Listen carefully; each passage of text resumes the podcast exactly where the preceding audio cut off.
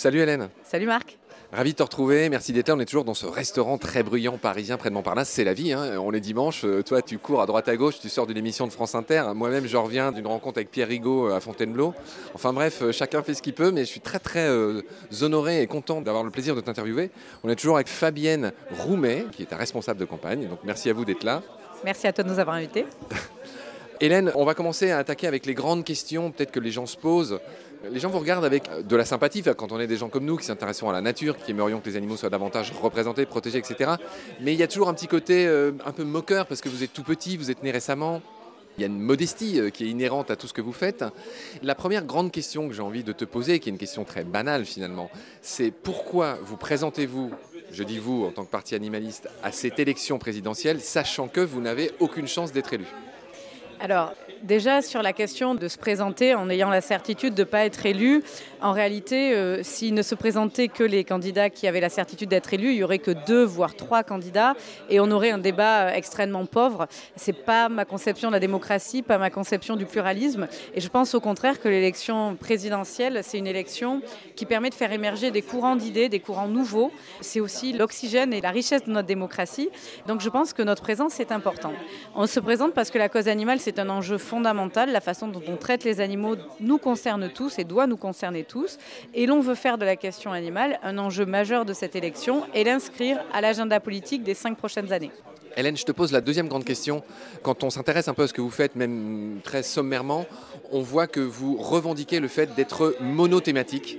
Vous n'êtes là que pour une raison, je le dis autrement, vous ne vous intéressez pas à un programme économique pour la France, vous ne vous intéressez pas directement aux questions de santé, enfin, à toutes ces choses qui sont détaillées dans les programmes des autres candidats. Vous êtes monothématique. Donc j'aimerais que tu me dises, c'est quoi justement votre thème et pourquoi ce choix de vous focaliser juste sur la défense et les intérêts des animaux? Alors, on ne se focalise pas juste sur euh, la protection et la défense des animaux. Ce qu'on essaie de montrer, c'est que l'on doit appréhender les questions de société, les grandes politiques publiques, en prenant en compte les animaux. Et donc, au contraire, on a des préoccupations en matière sociale, en matière sanitaire, en matière environnementale, en matière économique. Mais ce que l'on dit, c'est qu'on ne peut pas appréhender ces politiques sans inclure la question animale dans ces politiques publiques, dans ces questions-là. Donc c'est ça, hein, le monothème, c'est l'animal. En fait, ce que je veux dire, c'est qu'il n'y a pas d'autres candidats à cette présidentielle qui aient cette caractéristique. C'est ça que je voulais dire. Oui, il n'y a pas d'autres candidats à la présidentielle qui considèrent que la question animale doit irriguer l'ensemble des politiques publiques. En effet. Tant qu'on parle de ça, je vais rappeler quelques chiffres de sondages qui sont cités sur votre site et que j'ai vérifiés et qui semblent exacts. Vous dites sur votre site que 9 Français sur 10, 89% des Français pensent que la cause animale est une cause importante on conçoit que la plupart des Français, ben oui, euh, il y a un vrai réveil de ce point de vue-là. Tout à fait. L'immense majorité des Français se préoccupent des animaux, ne veulent pas les faire souffrir, c'est effectivement le cas. Il y a beaucoup de chiffres, on en donner juste quelques-uns. 87%, pareil, pas loin de 9 Français sur 10, se prononcent pour l'arrêt de l'élevage intensif. On en a tous envie, mais ça va pas se faire demain. Tu vois bien qu'il y a des emplois et beaucoup d'infrastructures à la clé quand même. Alors nous, c'est ce que l'on porte. Euh, c'est une des mesures majeures de notre campagne. On porte euh, l'arrêt de l'élevage intensif et industriel sur 5 ans. L'interdiction des nouvelles constructions et des extensions et après la transition des éleveurs actuels en intensif vers d'autres filières végétales. Parce que ce que l'on a pu constater, c'est que non seulement l'élevage intensif est une catastrophe pour les animaux qui vivent entassés sans accès au plein air, que c'est une catastrophe environnementale et que c'est une catastrophe sanitaire parce que l'IPBES, qui est euh, donc la plateforme scientifique et politique euh, sur les questions de biodiversité notamment. C'est un peu l'équivalent du GIEC pour le vivant. Tout à fait. Voilà, et qui nous dit que c'est indispensable de sortir de l'élevage intensif pour éviter de nouvelles pandémies. Donc, on dit qu'on n'a pas le choix en fait. Et on est déterminé à porter cette mesure pour qu'on en finisse avec ce mode d'élevage. D'accord, je continue à donner quelques chiffres et c'est bien, du coup, ça te permet de détailler euh, les mesures que vous avez prévues. Dans un autre registre, 75% des Français, il me semble que ce chiffre a été revu à la hausse depuis, sont anti-corrida il me semble que c'est plus hein, maintenant. Oui, tout à fait. Alors ce qui est intéressant, c'est que ce chiffre, euh, cette opposition massive des citoyens à la corrida, elle est à la fois dans les territoires où ne se déroule pas de corrida et dans les territoires taurins. Parce que souvent, on nous a expliqué que les personnes anti-corrida n'étaient pas dans les territoires taurins, alors que des enquêtes d'opinion ont été euh, commandées et montrent bien que, y compris en territoire taurin, la majorité des habitants sont contre la corrida. D'accord. Trois Français sur quatre euh, souhaitent un référendum sur le droit des animaux. Oui, tout à fait. C'est aussi une mesure forte qui est demandée par les citoyens. Il y avait eu une tentative avec le RIP, mais malheureusement, il y a eu un blocage au niveau du Parlement qui n'a pas pu permettre à ce référendum d'aboutir. Je renvoie ceux que ça intéresse à votre site pour voir ce pourcentage et aussi le détail de votre programme. Je continue avec ce que j'ai appelé les grandes questions te concernant. Moi, je me demande, par exemple, il y en a beaucoup aussi qui se le demandent, pourquoi vous n'opérez pas un rapprochement avec les Verts? Yannick Jadot. Alors, d'abord parce que le parti animaliste tel qu'on l'a conçu, il est transpartisan, c'est-à-dire qu'il dépasse les clivages politiques. Et pourquoi il dépasse les clivages politiques? Parce que la question animale elle-même dépasse les clivages politiques. Il y a des personnes qui sont sensibles aux animaux de sensibilité de gauche, d'autres de sensibilité de droite, d'autres qui ne se reconnaissent dans aucune sensibilité politique. Et si on veut vraiment que la question animale elle avance, il ne faut pas l'enfermer dans une sensibilité politique. Il faut que toutes les personnes, tous les partis puissent s'en saisir. Et c'est aussi parce qu'aucune des formations politiques n'ont pris la mesure et l'enjeu de la question animale. Donc toi, Yannick Jadot, bon, tu t'intéresses à ce qu'il fait, à ce qu'il dit, mais il n'y aura pas de convergence, d'alliance Il n'y aura aucune alliance. Alors, une autre caractéristique que vous détaillez aussi sur votre site, c'est est-ce que vous avez le soutien des grandes associations euh, dont vous êtes sans doute proche Vous êtes un peu le candidat de ces associations? Je pense à One Voice, je pense à l'ASPA, je pense à plein de grosses associations. Donc, est-ce que de manière concrète, vous avez le soutien de ces associations. Je pense à la LPO et l'ami euh, Yves que je salue au passage. Qu'en est-il? Est-ce que vous avez officiellement, est-ce que vous êtes endossé, est-ce que vous êtes le candidat de ces grosses assauts? Alors ce qu'il faut dire, c'est que le Parti animaliste est euh, indépendant euh, de toutes les associations. Les partis politiques ne peuvent pas bénéficier d'aide de personnes morales et donc il n'y a pas de soutien officiel de ces associations, en tout cas pas d'aide. Évidemment, le Parti animaliste est là pour relayer les demandes de ces associations. Nous sommes tous au Parti animaliste aussi des militants de la cause animale, donc nous savons parfaitement les préoccupations de ces associations et nous les portons au niveau politique. D'accord. Je voudrais finir l'épisode en passant en revue euh, les principales mesures que vous proposez. Euh, de manière logique, vu ce qu'on a dit précédemment, euh, une de vos mesures phares, on en a déjà parlé, donc on va vite passer, c'est de mettre fin à l'élevage industriel. Mm.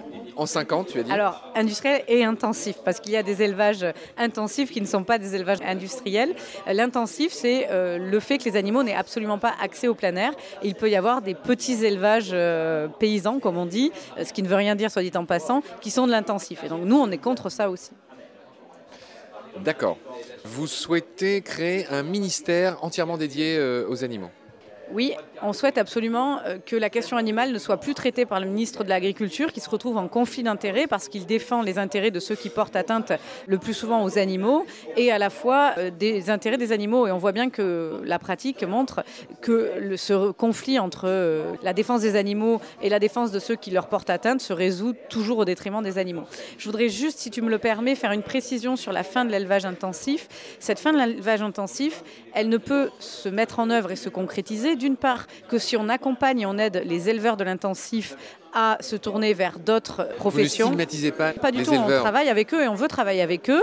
Eux-mêmes sont conscients et de toute façon ils ne vivent pas de leur activité donc ils veulent en sortir, ils veulent juste qu'on les aide. Et l'autre chose c'est que pour mettre en œuvre cette sortie de l'élevage intensif et industriel, il faut assumer de réduire drastiquement notre production et consommation de produits d'origine animale. Nous nous portons une réduction de 50% sur les cinq années à venir. D'accord. Je continue à, énumérer les grandes mesures de votre programme qui est lié à ce que tu viens de dire précédemment, je pense, c'est retrouver la souveraineté alimentaire, favoriser tout ce qui est local, le locavorisme. Tout à fait. Ce qui est important, c'est de dire que l'élevage euh, est en grande partie euh, à l'origine de la déforestation, euh, notamment de l'Amazonie, parce qu'il faut importer en fait l'alimentation des animaux, de ces animaux qui sont enfermés. Et donc, si on arrête l'élevage industriel et intensif, évidemment, on aura beaucoup moins besoin d'alimentation végétale. Et ce que l'on propose aussi, c'est que l'élevage est un gaspillage énorme de ressources, puisqu'en moyenne, il faut 7 kg de protéines végétales pour faire 1 kg de protéines animales. Et donc, au lieu de gaspiller ces 6 septièmes de protéines végétales. Ce que l'on veut, c'est les affecter directement à l'alimentation humaine. On veut limiter aussi les impacts sur l'environnement. Donc, il faut que cette production végétale se fasse en France. Nous avons des terres fertiles qui le permettent. On a noté quelques-unes de tes punchlines et il y en a une qui concerne cet euh, élevage industriel. Tu as dit ces usines ne sont pas des usines à produire mais des usines à gâcher et c'est ce que tu viens d'expliquer. Exactement. Une autre grande partie de votre programme, c'est ni plus ni moins que l'abolition de la chasse euh, comme loisir. Alors j'imagine qu'il y aurait toujours possibilité de régulation. La punchline concernant la chasse, c'est l'éternelle trilogie, cruauté, insécurité, impunité. Je te laisse détailler. Oui, la cruauté de la chasse, je pense qu'il n'est plus besoin de la détailler. C'est euh, tous les animaux que l'on voit agoniser, c'est euh, tous ces animaux qui euh, essaient de lutter dans le cadre des chasses à course, c'est les, les chasses traditionnelles. Voilà, la liste est malheureusement longue de toutes les atrocités que la chasse fait subir aux animaux. Donc oui, cruauté. Cruauté encore plus parce que les animaux sauvages ne sont pas protégés par notre législation, c'est-à-dire que tous les actes de cruauté ne sont pas punissables à l'encontre des animaux sauvages, seuls les animaux domestiques ou apprivoisés peuvent être protégés. Impunité parce qu'on le voit à chaque fois qu'il y a des euh, problèmes avec la chasse, souvent notamment euh, des accidents de chasse comme on les appelle, ils sont très rarement euh, poursuivis et les condamnations sont la plupart du temps complètement dérisoires. Et insécurité parce que, ben, on le sait, les personnes n'osent pas se balader à la campagne, elles ont peur. On voit tous les accidents de chasse qui ont défrayé les chroniques ces dernières semaines, mais c'est malheureusement pas nouveau. Hein. J'étais avec Léa et Audrey euh, de Un jour un chasseur que tu dois connaître, bah, justement avec Pierre Rigaud hier. Et oui, euh, je connaissais mal l'histoire de Morgan Keane, qui est ce, jeune homme euh, qui a été tué d'une balle en plein thorax alors qu'il était en train de tronçonner du bois avec un casque orange chez lui. C'est inadmissible en France au XXIe siècle. Et j'ai encore plus pris conscience que grâce à Un jour un chasseur, il y a une espèce de prise de conscience vraiment en général. Et, et là, il fait mauvais temps pour les chasseurs, on a envie de dire. Alors il ne fait pas encore assez mauvais temps pour les chasseurs malheureusement puisqu'il continue à avoir beaucoup de cadeaux de la part euh, du gouvernement et du chef de l'État. Ça a été le cas tout le quinquennat où ils ont bénéficié de grandes largesses. Donc ce que nous portons aussi... On va être concret. Il a divisé par deux le prix euh, du, permis. de chasse, il a restauré les chasses présidentielles, il a permis l'autorisation du silencieux. Alors que le Conseil d'État avait interdit les chasses traditionnelles, le gouvernement les a remises en œuvre. Les chasses traditionnelles, c'est la chasse à la glu, enfin tous ces trucs. Euh, oui, la chasse à la matole, oui, tout à fait. Les petites cages, la, glu, la colle, euh, les oiseaux qui, agonisent. Tout ce qui est le plus atroce, le plus inimaginable, oui. D'accord. J'enchaîne sur une autre de vos mesures phares. Vous voulez davantage protéger ce que j'appelle les pets, c'est-à-dire tout simplement les animaux de compagnie. Et il me semble que la loi est déjà un peu progressée dans ce sens euh, avec ce qui s'est fait là en fin janvier 2021, dont le rapporteur était Loïc Dombreval. Tout à fait. Que tu portes dans ton cœur ou pas, qui est passé dans combat comme toi? Louis Gombreval et les deux autres rapporteurs de ce texte, euh, puisqu'ils étaient trois rapporteurs, euh, ont fait un travail euh, formidable pour faire aboutir ce texte, parce qu'il faut dire que ça a été difficile. Heureusement, ce texte a abouti au Sénat après plusieurs péripéties et un premier torpillage en règle par le Sénat au mois d'octobre. Finalement, ce texte a été adopté. Il contient des avancées importantes pour les animaux, notamment les animaux de compagnie. Alors, ça sera une des premières fois que je ne serai pas hyper d'accord avec toi. C'est symbolique. Ça ne parle pas du tout de l'élevage industriel. Ah oui, non, non, alors... Ça ne parle pas de l'expérimentation animale. Tout à fait, euh, effectivement.